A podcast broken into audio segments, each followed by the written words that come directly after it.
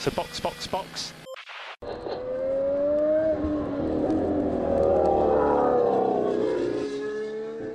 Bom dia! Sejam bem-vindos ao sprint de notícias do Box Box Box, o básico das notícias da Fórmula 1 para acompanhar o seu pingado matinal. I remember to drink. Hoje é sexta-feira, 10 de março de 2023, e essas são as notícias da Fórmula 1 que você precisa para ficar informado.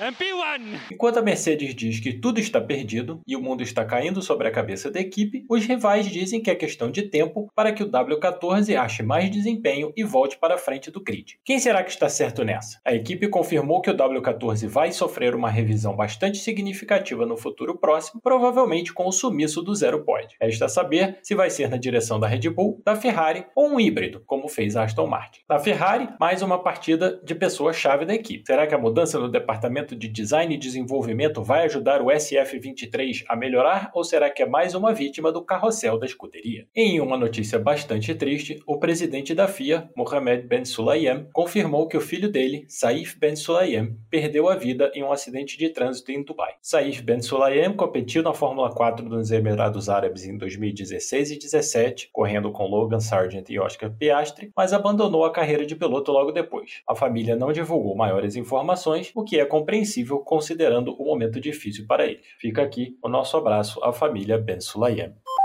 Eu sou Felipe Junqueira. Eu sou Aninha Ramos e este é o sprint de notícias de hoje. Oh, really? Okay.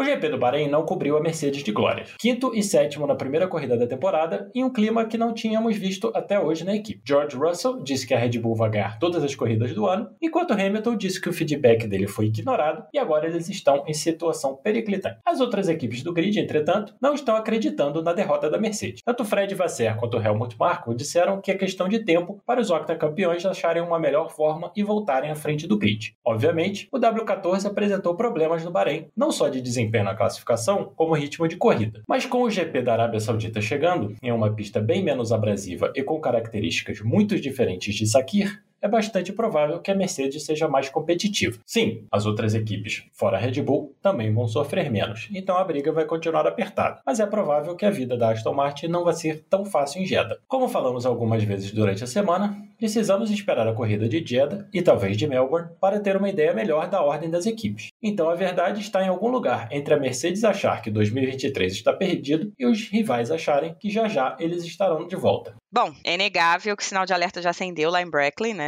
A Mercedes está tentando resolver, pelo menos o grosso dos problemas nas próximas corridas, está tentando trazer já atualizações para Jeddah. Andrew Shovlin já disse que vai ter novidades nas próximas corridas. Então, é o que eles podem fazer para tentar não ficar tão mal em 2023 quanto eles imaginam que possam ficar. Acho que eles têm que tomar cuidado para não se iludirem com o resultado ruim abaixo, que foi no Bahrein, da mesma forma que está parecendo que eles se iludiram com o resultado bom no Brasil. A sensação que eu tenho em relação ao W14 é que eles foram desenvolvendo o carro, tentando entender melhor o carro em 2022. Quando chegou no Brasil e teve aquela vitória, eles falaram: bom, é isso, vamos embora. A gente pode fazer alguma coisa com esse carro agora. E na verdade foi uma grande ilusão, porque o Brasil é outro, é outro mundo, né? A pista de Interlagos sempre proporciona coisas muito diferentes. Magnussen foi pole, afinal de contas. Então,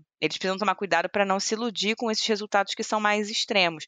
Não que quinto e sétimo seja uma coisa muito extrema, né? Num, num, fim de semana ruim, a Mercedes poderia ter um resultado desse mesmo lutando lá em cima. Mas o que chama atenção foi o fato de no final o Hamilton não tá nem conseguindo lutar com o Sainz e nem o Russell com o Stroll. Foi isso que, que foi realmente red flag para eles prestarem atenção no carro.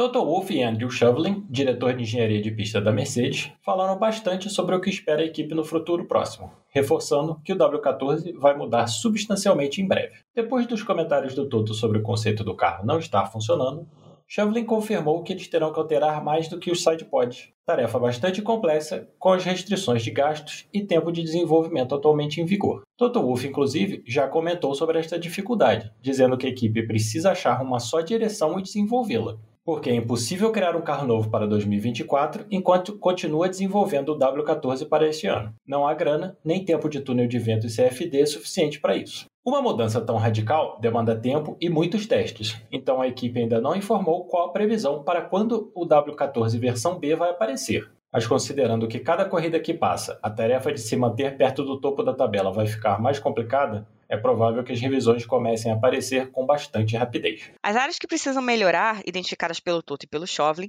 foram o ritmo na classificação e o desgaste de pneus, o que significa mexer em quase tudo no carro, porque isso vai necessitar revisão do arrasto aerodinâmico, nível de downforce, especialmente em baixa velocidade, que é a área na qual a Red Bull tem maior vantagem sobre os demais. Além disso, também precisam rever tração na saída das curvas para não superaquecer os pneus e preservar a borracha da melhor forma. Pelo que disseram o Toto e o Chauvelin, a equipe está unida nesse objetivo, o clima está ótimo. Vamos ver como é que ele fica quando o W14 voltar para a pista no final de semana que vem.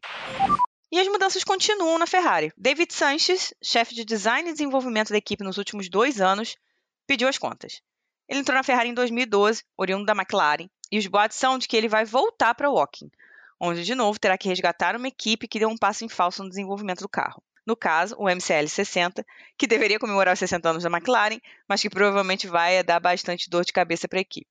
Acho que as equipes precisam aprender a não fazer esse negócio de carro comemorativo e tal, né? SF1000 tá aí para provar. É, a Ferrari, a última vez que tentou isso, não, não foi longe. Na Ferrari, o Sanches foi o chefe de departamento de aerodinâmica, depois engenheiro-chefe e finalmente chegou ao posto que ocupou até ontem.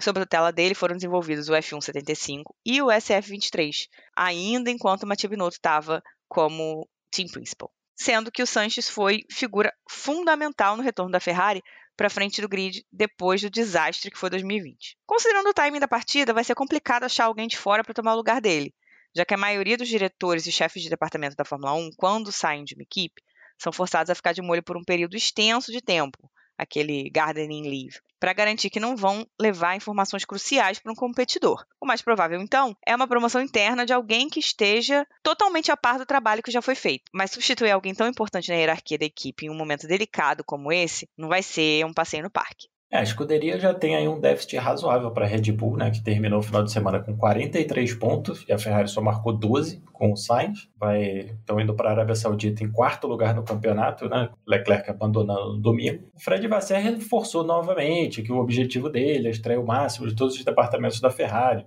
Vai mudar o que for necessário para isso. Mas é difícil acreditar que uma mudança tão relevante, logo no começo da temporada, sem grandes chances de você achar alguém fora da equipe que possa assumir esse lugar, é difícil acreditar que isso não vai causar algumas dores de cabeça para o novo chefe da escuderia. Sim, é a sensação que eu tenho vendo as informações que estão que surgiram, né, é que isso já gera uma pedra cantada lá dentro. Então, talvez já esteja havendo um processo aí para achar uma outra pessoa. Ano passado teve alguns rumores, né, algumas informações, algumas coisas que o Simone Resta, que estava na Haas, estava voltando para a Ferrari. Então eu acho que seria um nome forte para esse caso. Ele saiu mais porque ele não se dava muito bem com o Binotto, no caso, né? E agora com o Binotto fora, ele poderia voltar.